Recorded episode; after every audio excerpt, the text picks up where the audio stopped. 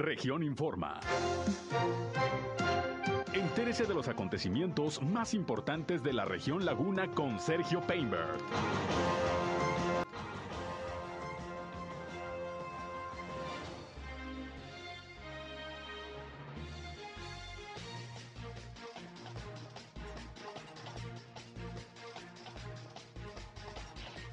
Taxistas de la ciudad de Torreón hacen largas filas el día de hoy para replaquear.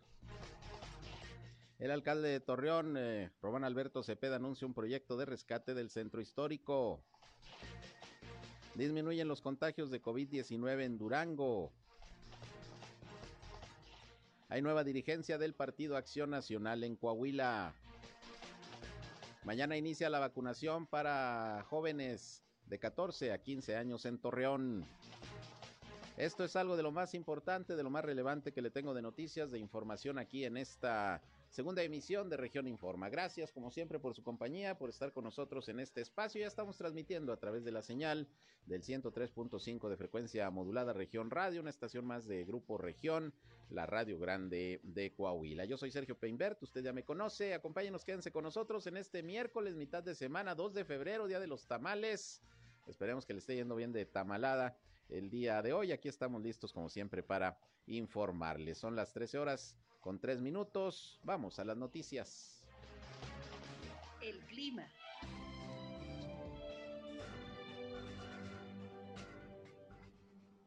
Eh, bueno, temperaturas muy, muy agradables el día de hoy. Eh, amanecimos una temperatura mínima de 8.5 grados centígrados. Espera que hoy por la tarde alcanzamos los 28 29 grados centígrados. Ayer, ayer fueron 28 grados centígrados también por la tarde, muy agradable hacia las horas de la tarde. Se espera que tengamos temperaturas muy, muy similares.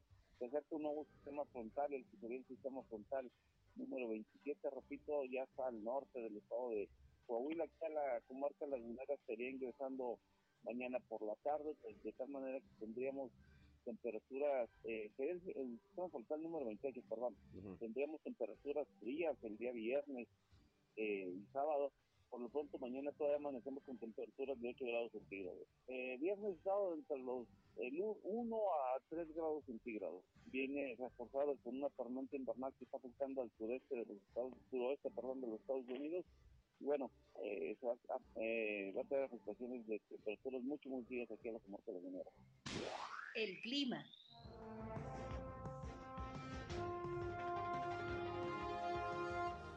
Bien, gracias a José Abad Calderón, previsor del tiempo de la Comisión Nacional del Agua, por el reporte diario que nos da de la situación climatológica. Está haciendo calorcito. Sin embargo, ya escucharon ustedes, espera que para el próximo viernes y sábado baje la temperatura y bastante, ¿eh? estamos hablando de 1 a 3 grados. Saben, estamos en redes sociales y medios digitales, nos encuentran en Facebook y en Instagram en región 103.5 Laguna. Ahí estamos siempre con contenidos que espero resulten de todo su interés. Ya estamos transmitiendo por Facebook Live. Un saludo a quienes ya nos siguen a través de esta red social. Estamos transmitiendo en vivo y en directo desde nuestra cabina de radio aquí en región radio 103.5. Y a mí me encuentran en Sergio Peinber Noticias, en Facebook, en Twitter, en YouTube, en Instagram y en sergiopeinber.com, mi portal web de información que les invito a visitar. Por ahí también están nuestros enlaces para que nos escuchen en nuestras transmisiones de radio. Así que sin más, vámonos, vámonos rápidamente con la información.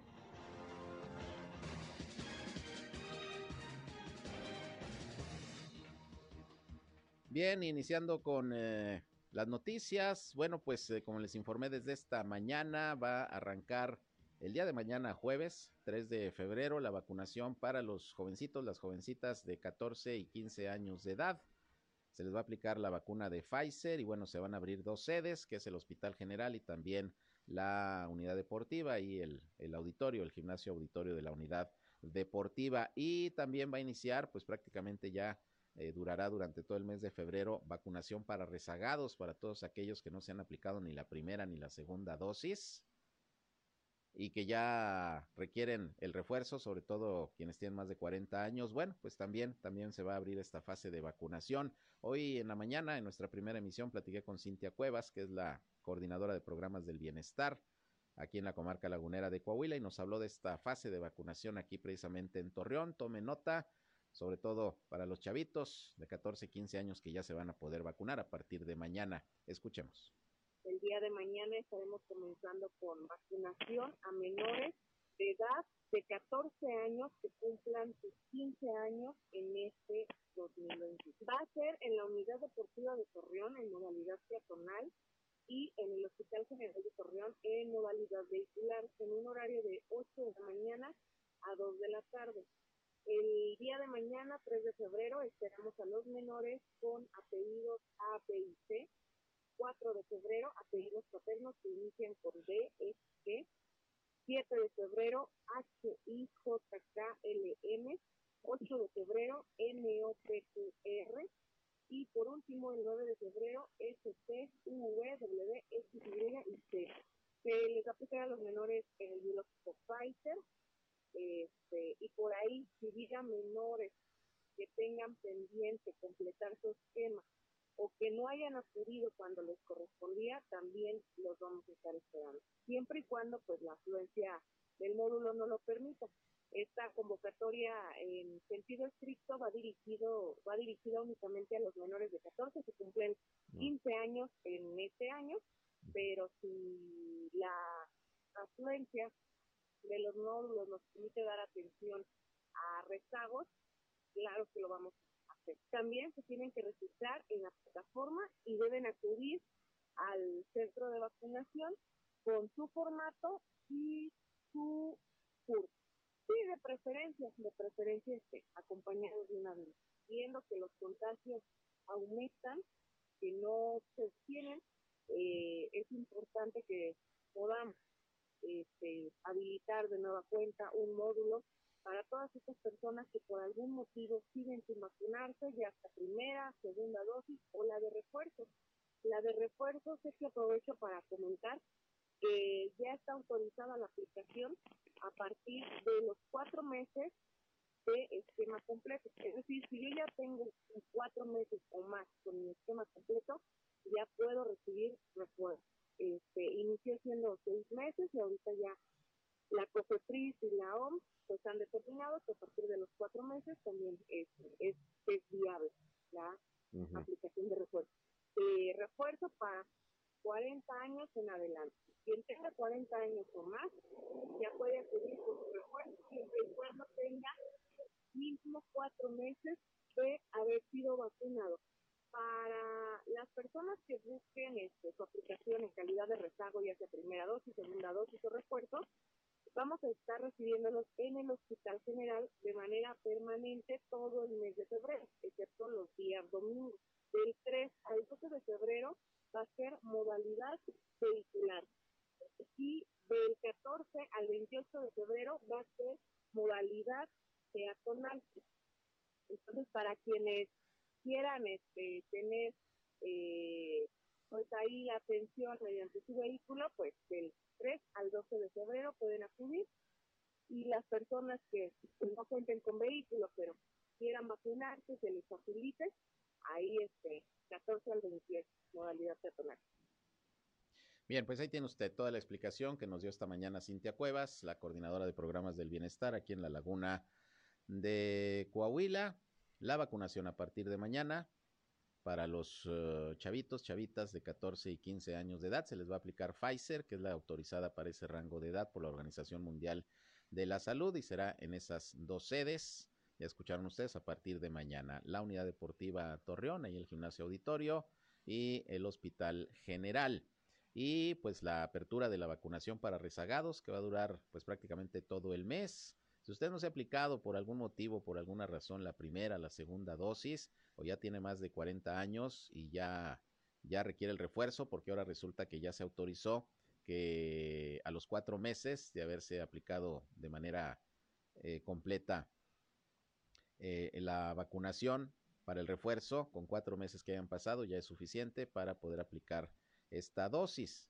Y si ya eh, tiene más de 40 años, y ya pasó este tiempo, por lo menos cuatro meses, ya puede aplicarse el refuerzo junto con esta jornada de vacunación para los rezagados. La idea, pues evidentemente es que todo el mundo se vacune, que todo el mundo tenga la posibilidad de estar con su cuadro completo de vacunación para así, pues seguir luchando con la pandemia del COVID-19. Bueno, y hablando del tema, precisamente tengo aquí el reporte ya de la Secretaría de Salud de Durango, que como siempre se ofrece por las mañanas por parte del secretario de Salud, eh, Sergio González Romero. Este miércoles 2 de febrero se está informando de 387 nuevos casos positivos de virus SARS-CoV-2 y 10 defunciones más. Lamentablemente, ayer no hubo defunciones, no hubo decesos reportados en Durango, hoy sí son 10.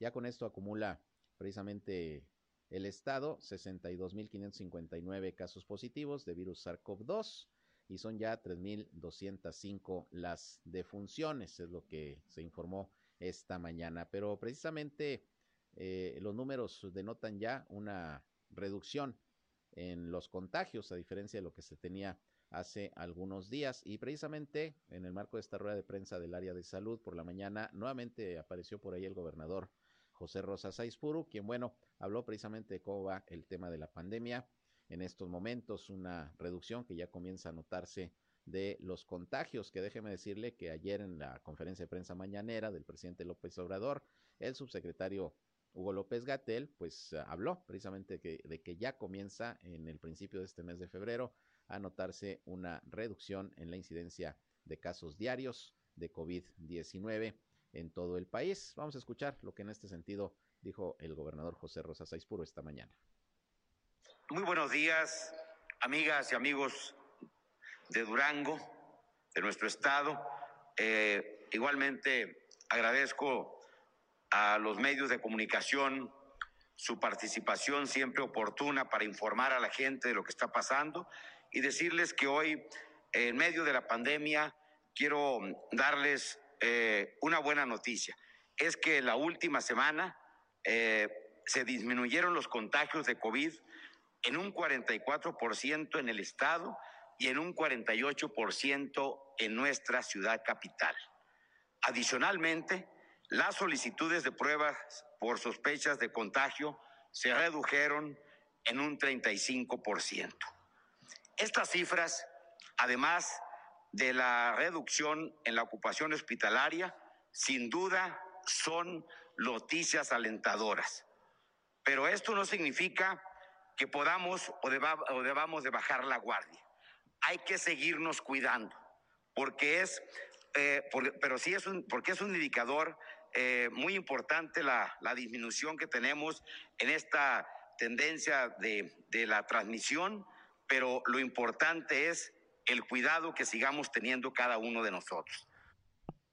Bien, pues ahí lo dicho esta mañana por el gobernador José Rosa Saizpuro, una reducción importante en el número de contagios, de hospitalización, obviamente también de decesos, de fallecimientos y bueno, pues la idea es que ya durante este mes de febrero se vaya avanzando en la reducción de los contagios. De hecho, ayer le transmitía yo una nota, de declaraciones que hizo el secretario de Salud de Coahuila también, quien comentaba que se espera ya también una reducción de los contagios en esta primera quincena de febrero y por tanto pues también una baja en la hospitalización. Ojalá, ojalá y así sea, ojalá que así ya se vaya eh, presentando el panorama de una reducción de los contagios, pero pues estamos de acuerdo también con lo que señala el gobernador Rosa Saispuru, de que pues definitivamente el que vaya viendo ya números más alentadores en cuanto al control de la pandemia no significa que debemos dejar de cuidarnos o hacer eh, menos la aplicación de las medidas sanitarias que tenemos que seguir observando desde el uso del cubrebocas, vital principalmente el uso del cubrebocas, el no estar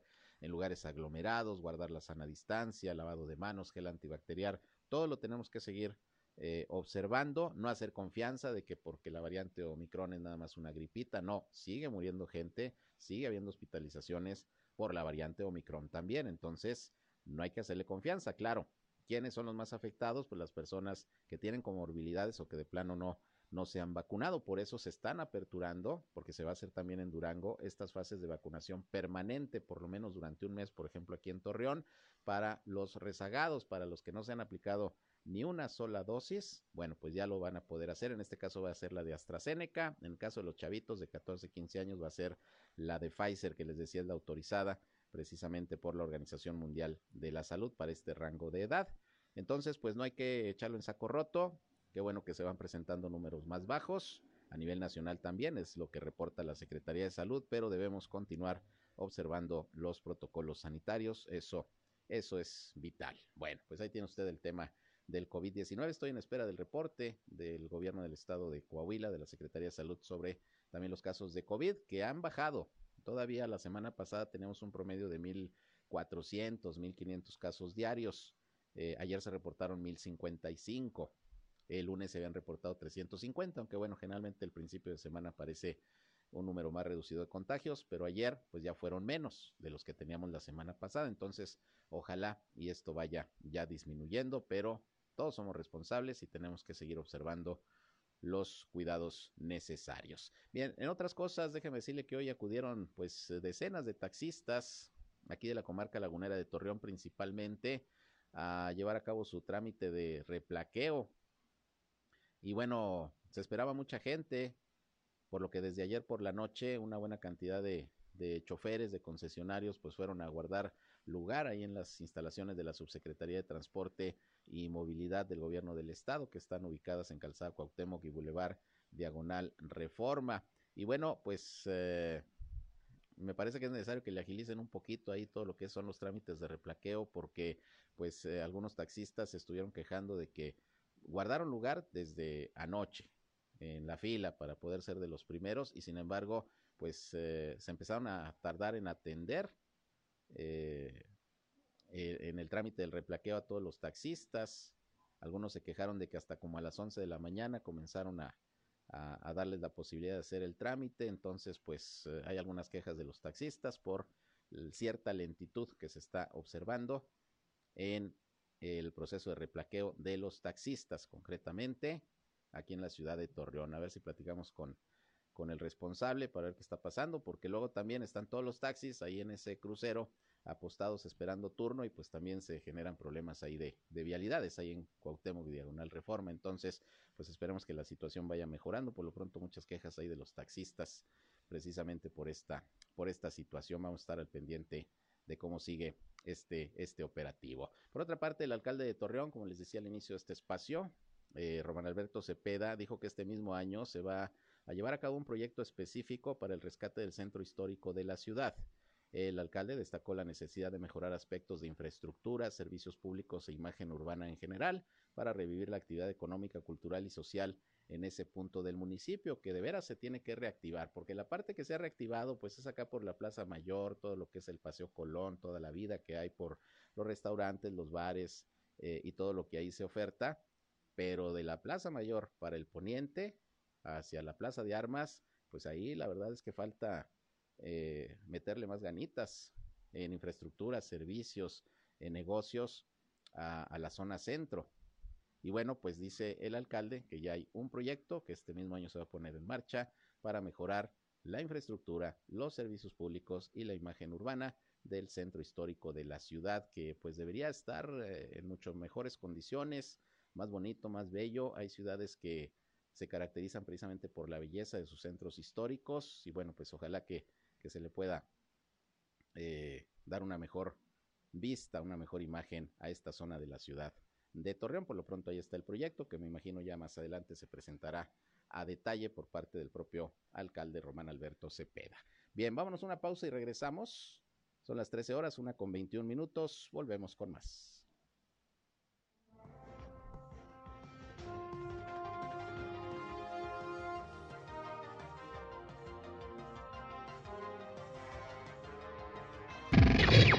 Al aire, región 103.5. Continuamos en región Informa. Bien, eh, continuamos, son las 13 horas, la una con 26 minutos. Y bueno, ya tengo aquí el reporte también de Coahuila de la situación del COVID-19 el día de hoy, que bueno, afortunadamente déjeme le digo que sigue notándose una reducción en el número de contagios, a diferencia de la semana pasada. Ayer fueron 1055, hoy bajan los números. Nuevamente se reportan 891 casos positivos en todo el estado de Coahuila. Lamentablemente sí, bastantes defunciones, 30. De hecho, son más que ayer. Las defunciones ocurrieron en los municipios de Acuña, Monclova, en Musquis, en Nava, en Piedras Negras, en Ramos Arispe, en Saltillo, también aquí en Torreón. Fíjese, murió un recién nacido recién nacida, una mujercita recién nacida murió en Saltillo. Y las edades de fallecimientos, pues mire, llaman la atención. También en Saltillo murió una mujer de 32 años, un hombre de 37 años de edad. Eh, tenemos por aquí también otros rangos de edad baja. Una mujer de 44 años aquí en Torreón también perdió la vida. Es decir, pues el COVID, no solamente con las personas de mayor edad, ya han muerto lamentablemente niños. Aquí les informo de una bebé que también falleció por COVID-19 en la capital del estado. Bueno, pues así están las cosas. Afortunadamente, repito, van reduciéndose los contagios, por lo menos las cifras que en estos tres primeros días eh, da a conocer la Secretaría de Salud de Coahuila. Ya escuchamos hace unos momentos al gobernador José Rosa Saizpuro, que también habla de que las cifras marcan una tendencia a la baja de los contagios y la hospitalización. Pero bueno, de estos eh, nuevos casos que le comento, ahora sí Torreón ocupa el primer lugar de contagios, 290 en la lista de hoy seguido de Saltillo con 229 casos más. Piedras Negras está en tercer lugar con 60. Otros municipios, perdón, otros municipios de la comarca lagunera que aparecen son Francisco y Madero con 16 casos más, Matamoros con 11, San Pedro con 5 y Viesca, ahora sí viene en la lista, un caso más. Con estos números está llegando el estado de, de Coahuila ya a 139.100 casos positivos de virus SARS-CoV-2 mientras que son ya 8.264 los decesos. El número de hospitalizados también bajó con relación al reporte de ayer. Hoy se reportan 365. De estos pacientes, 135 son de Saltillo, 104 de Torreón, 51 de Monclova, 25 de Acuña, Piedras Negras 30 y 20 San Juan de Sabinas. Al igual que Durango, pues se mantiene todavía Coahuila en semáforo epidemiológico en color, en color naranja. Esas son las cifras y los datos al día de hoy. Le digo la buena noticia es que pues empieza a notarse una baja, una reducción en los contagios ahora que empieza esta semana y este mes de febrero. Ya les decía que ayer Roberto Bernal, el secretario de, de Salud de Coahuila, precisamente decía que se espera en la primera quincena de febrero una reducción en el número de contagios. Ojalá, ojalá y así sea. Sin embargo, no hay que echar en saco roto las recomendaciones de continuar con los cuidados necesarios y vacunarse. Es vital vacunarse. Está comprobado que la mayoría de las personas que han tenido que hospitalizarse o que en su caso eh, han perdido la vida es porque no estaban vacunados, vacunadas, o en su caso que hubo complicaciones por otras cuestiones de salud, por comorbilidades, pero una buena parte de quienes han fallecido es porque no se habían vacunado. Entonces, repito, no hay que echar esto en saco roto. Por otra parte, el Congreso del Estado de,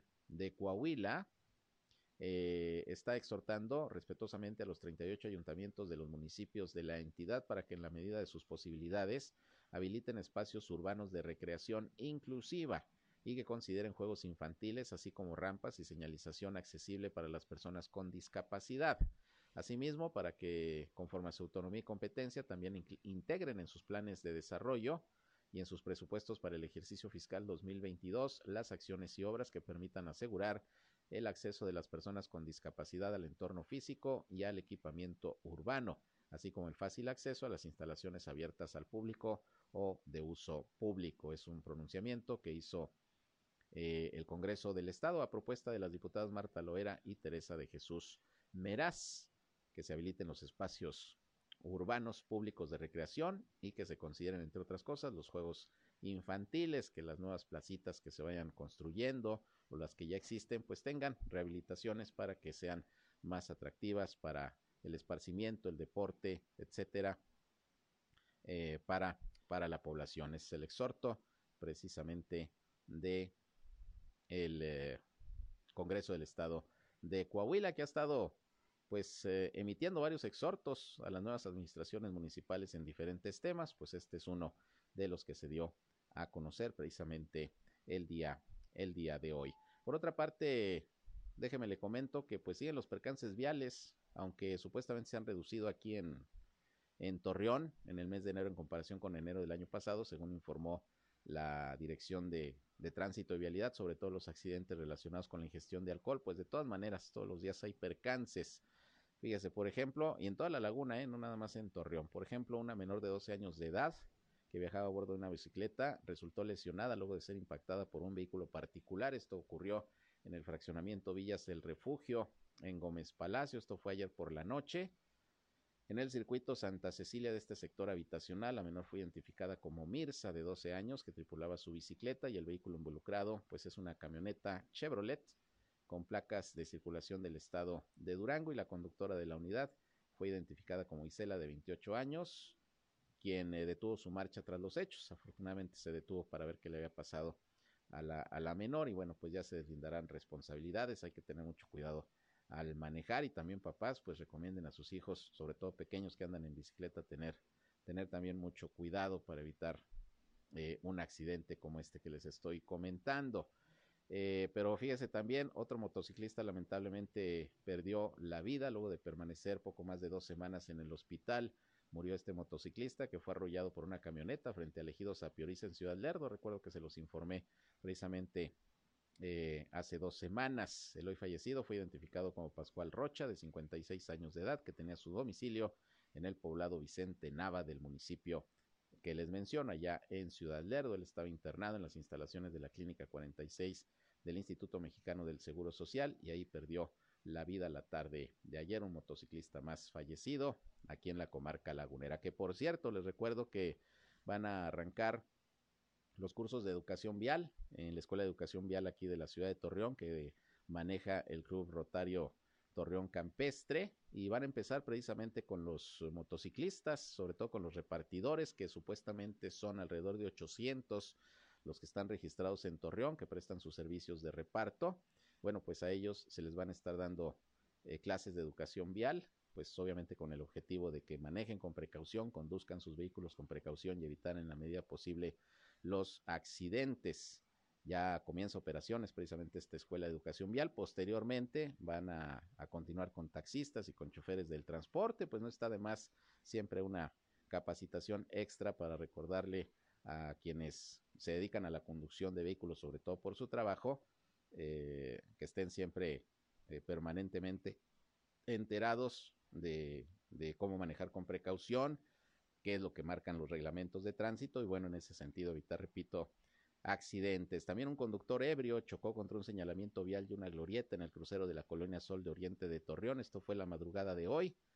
Y bueno, cuando era internado en las instalaciones del Tribunal de Justicia Municipal, pues intentó escapar el conductor, iba en estado de ebriedad y por eso pues se cayó, según los testigos y las autoridades. Lo detuvo finalmente un, un perito y bueno, lo pusieron a disposición del Ministerio Público porque aparte le tiró un puñetazo este conductor, imagínense cómo andaba, le tiró un puñetazo al perito. Esto ocurrió poco después de las 3.10 de la mañana de hoy, ahí en el crucero de Avenida Juárez y Universidad, en esta colonia en Sol de Oriente, y bueno, pues ya se puso a disposición de las autoridades este joven, porque es un joven de 24 años que venía manejando una camioneta Nissan X-Trail y ocasionó este accidente, se mostró agresivo con los agentes de vialidad, con los peritos, y bueno, chocó contra un señalamiento de alto, se puso bravo y pues fue detenido y fue enviado al Tribunal de Justicia, al Ministerio Público también, porque a lo mejor también lo acusan de lesiones y de agravios a la autoridad. En fin, pues hay que tener, hay que tener mucho cuidado. Recuerden la recomendación, como siempre, no manejar bajo los influjos del alcohol. Eso, eso sin duda es importante y siempre lo vamos a seguir recomendando. Por otra parte, el Procurador Federal de Protección de Niñas, Niños y Adolescentes, Oliver Castañeda, estuvo aquí en Coahuila y en la ciudad de Saltillo y dijo que los albergues que está operando el DIF Coahuila sí cumplen con las normas de operación para garantizar una adecuada atención de niñas, niños y adolescentes. De hecho, el gobernador Miguel Riquelme se reunió con, con este funcionario el día de ayer para algunos programas que se van a poner en marcha. Por allá anduvo también la directora de la Red Latinoamericana de Acogimiento Familiar. Y bueno, pues el funcionario eh, visitó la Casa Cuna, la Casa Rosa y el albergue varonil allá en la ciudad de Saltillo. Y bueno, pues también hay un reporte de los demás albergues que maneja el DIF Coahuila en todo el estado.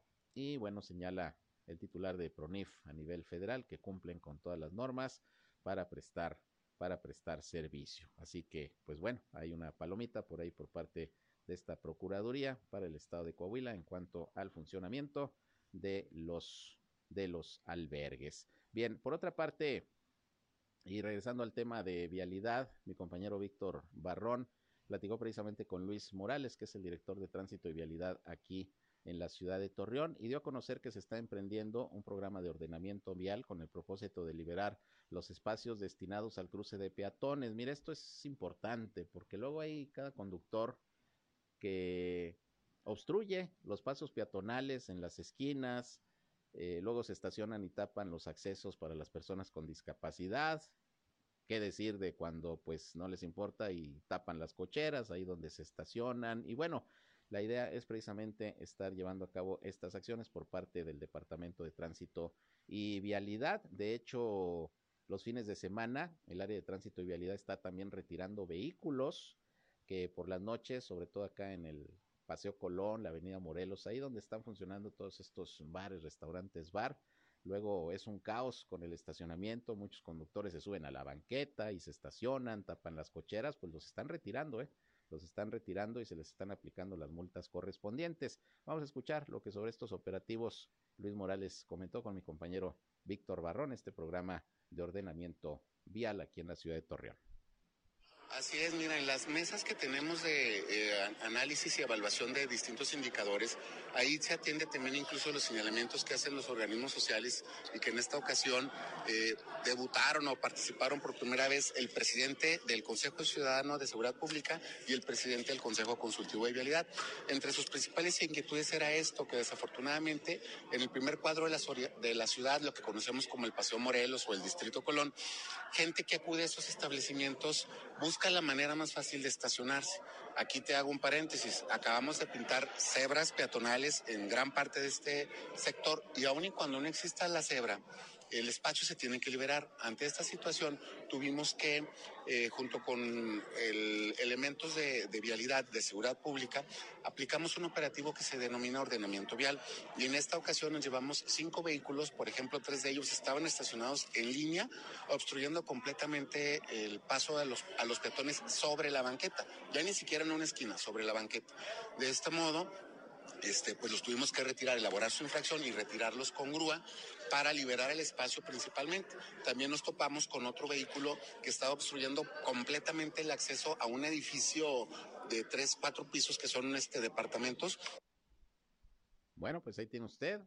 Se van a andar retirando hasta con grúa los vehículos que estén obstruyendo pasos peatonales, los accesos para personas con discapacidad, las cocheras, que se suban a la banqueta a estacionarse, en fin, pues eh, es cuestión de respeto, es cuestión de respeto y de educación vial, hablando precisamente de lo que les decía de la educación vial, que ya se van a estar dando otra vez cursos en la escuela de, educación en materia vial aquí en la ciudad de Torreón, que maneja el Club Rotario.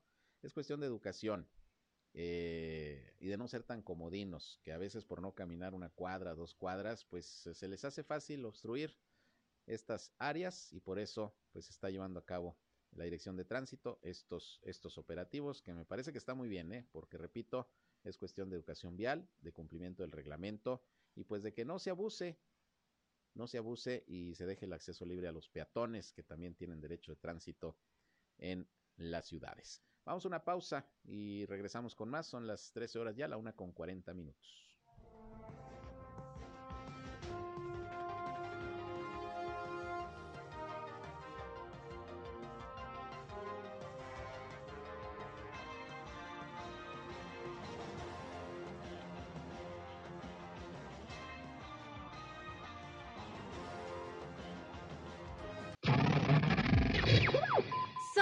Región Radio 103.5.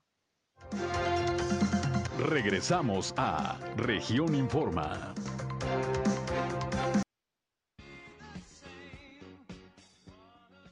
Bien, continuamos, vámonos con más información. Son las 13 horas ya, la una con 45 minutos. Y mire, Javier Díaz González, administrador fiscal del estado de Coahuila, informó que en el mes de febrero el gobierno del estado pues invita a la población, a los contribuyentes a cubrir el pago de sus derechos de control vehicular y las placas 2022, sobre todo para aprovechar las promociones que se siguen que se siguen otorgando para empezar, bueno, pues a quienes cumplan antes de que termine el mes de marzo con, con el pago de los derechos de control vehicular, las placas pues entran a una a una rifa, a un sorteo de, de premios en efectivo, de algunos vehículos y de dos casas, una allá en la región sureste y otra aquí en la comarca lagunera. Dijo también que hay algunas promociones para los adultos mayores, pensionados y vehículos de más de 10 años de antigüedad. Por ejemplo, dijo que para los adultos, los adultos mayores y pensionados hay un 50% de descuento sobre las unidades de año modelo anteriores al 2018. Si usted es un adulto mayor, pensionado y tiene un vehículo de modelo anterior al 2018, le van a ofrecer un 50% de descuento en el pago de, sus derechos vehiculares y también un 25% de descuento eh, sobre los vehículos que sean del 2018 al 2022. Se aplican algunas restricciones, pero pues eh, como quiera es un descuento. Para el resto de los contribuyentes en vehículos de más de 10 años y hasta 20 años de fabricación eh, al ejercicio fiscal en curso, solamente pagan 1.119 pesos más las contribuciones. ¿Qué son estas contribuciones? Pues ahí las cuotas que para la Cruz Roja, que para los bomberos, que para el centro histórico, etcétera. Entonces, vehículos de más de 10 años y hasta 20 años de fabricación pagan 1.119 pesos más estos piquitos que les estoy comentando. Y vehículos de más de 20 años de fabricación pagan solamente 767 pesos. Es lo que está informando el administrador fiscal del estado. Pueden, eh, si tienen alguna duda sobre lo que tienen que pagar, llamar al 070 o también al Facebook Messenger de la Administración Fiscal de Coahuila. Y un, eh, una persona que está al tanto de, las preguntas le contesta, eh, un funcionario inteligente, como les llaman por ahí a través de las redes sociales, o pueden enviar también un WhatsApp al 844 539 4345 844 539 43 45 y ahí también pueden recibir asistencia o en su caso eh, también eh, pueden hacer algunos trámites. Recuerde que la página del gobierno de Coahuila para el pago de los derechos vehiculares y otras contribuciones es www.pagafacil.gov.mx y está la fecha hasta el 31 de marzo para poder sacar las placas nuevas y pagar los derechos vehiculares, obviamente con estos beneficios. Y le recuerdo que en febrero, como ya nos lo había informado Antier, la recaudadora de rentas de Lerdo, Salomé Elite Science, pues continúa el 25% de descuento en el pago del refrendo vehicular.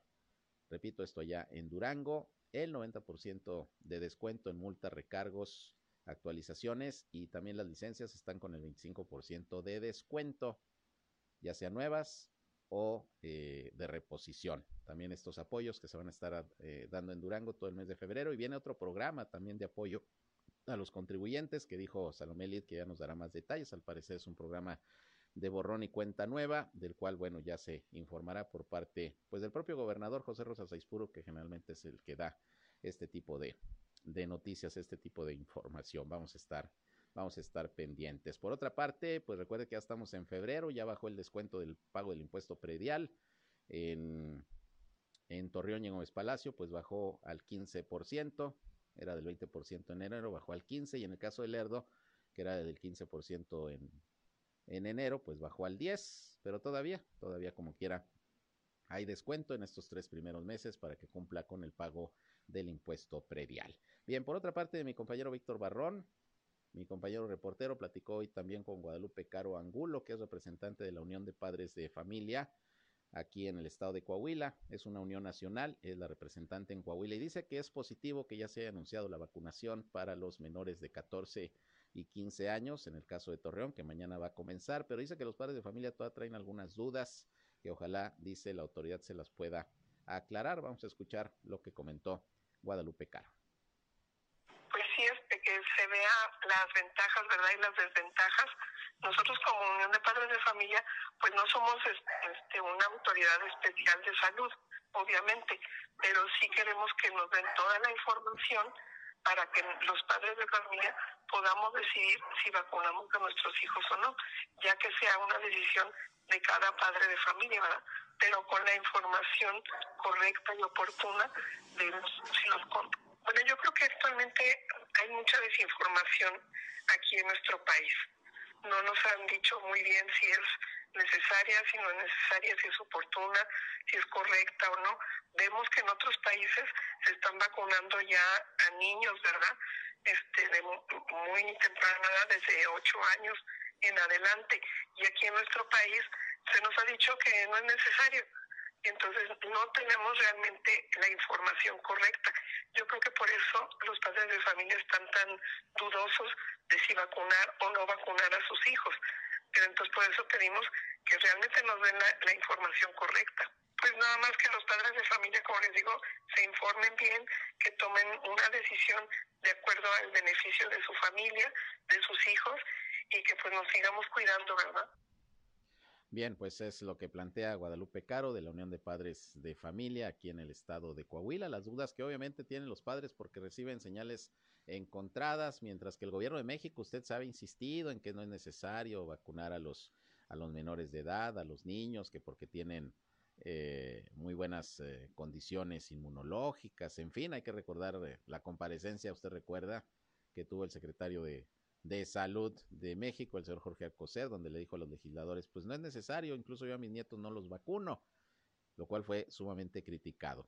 El asunto es que si la Organización Mundial de la Salud y autoridades de otros países como Estados Unidos, en Europa, ya recomiendan y ya están aplicando la vacuna en menores e incluso en niños, es más, hasta en bebés en algunos países, pues quiere decir que no hay ningún inconveniente y no hay ningún problema y que si bien eh, pueden tener un sistema inmunológico muy, muy bueno los niños por su edad, los jóvenes, pues no está de más la vacuna, que es una protección adicional.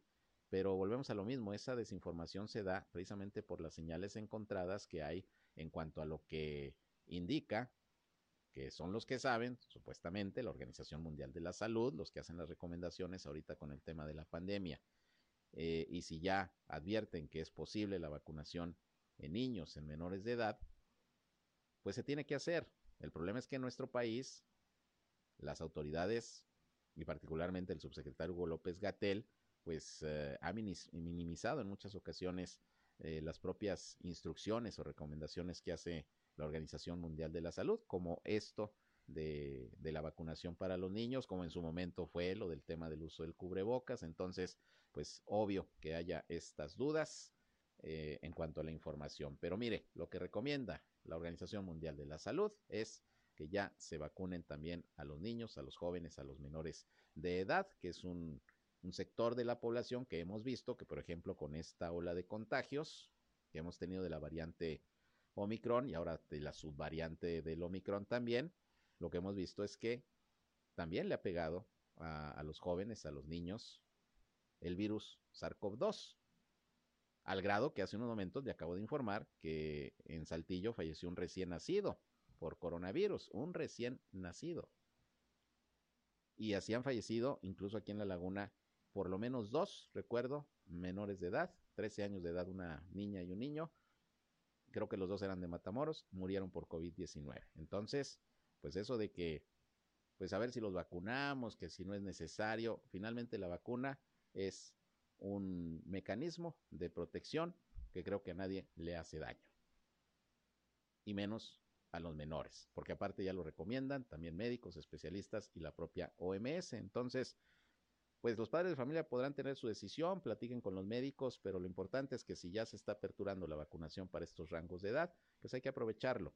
Por algo, por algo se está poniendo a disposición la vacuna ya también para estos rangos de edad, que además era muy solicitado también por muchos padres de familia para proteger a sus hijos. Por lo pronto, pues es la opinión de Guadalupe Caro, se entiende, porque sí, la verdad, a veces en el tema de la pandemia ha habido señales muy encontradas entre lo que se recomienda a nivel internacional y las decisiones que se toman en nuestro país por parte del sector salud. Por lo pronto, mañana los de 14 y 15 años en Torreón ya van a poder vacunarse con Pfizer en los módulos que ya le comenté, se van a aperturar.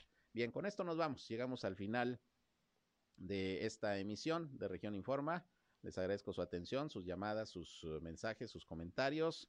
Y a las 19 horas estoy nuevamente con ustedes, ya en nuestra tercera emisión con el resumen del día, el más completo de la radio, en la comarca lagunera de Coahuila y de Durango, aquí por el 103.5 de frecuencia modulada Región Radio, una estación más del grupo Región, la Radio Grande de Coahuila. Yo soy Sergio Peinbert, usted ya me conoce, pásenla de lo mejor, día de tamales, como le de tamales, esperemos que muy bien, día de la Candelaria a las 19 horas por aquí estoy nuevamente con ustedes. Buenas tardes, buen provecho.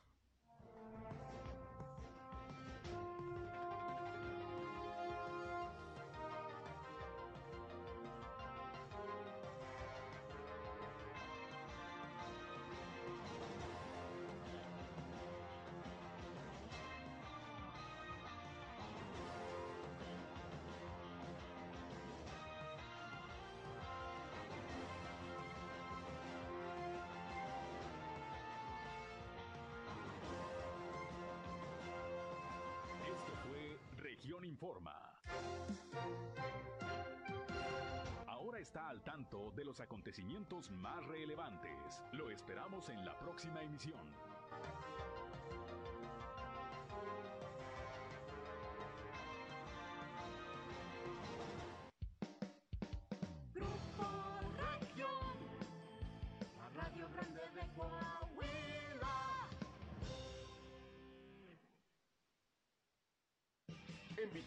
Seguimos consintiéndote con el 50% de descuento en todos los Esto fue Región Informa.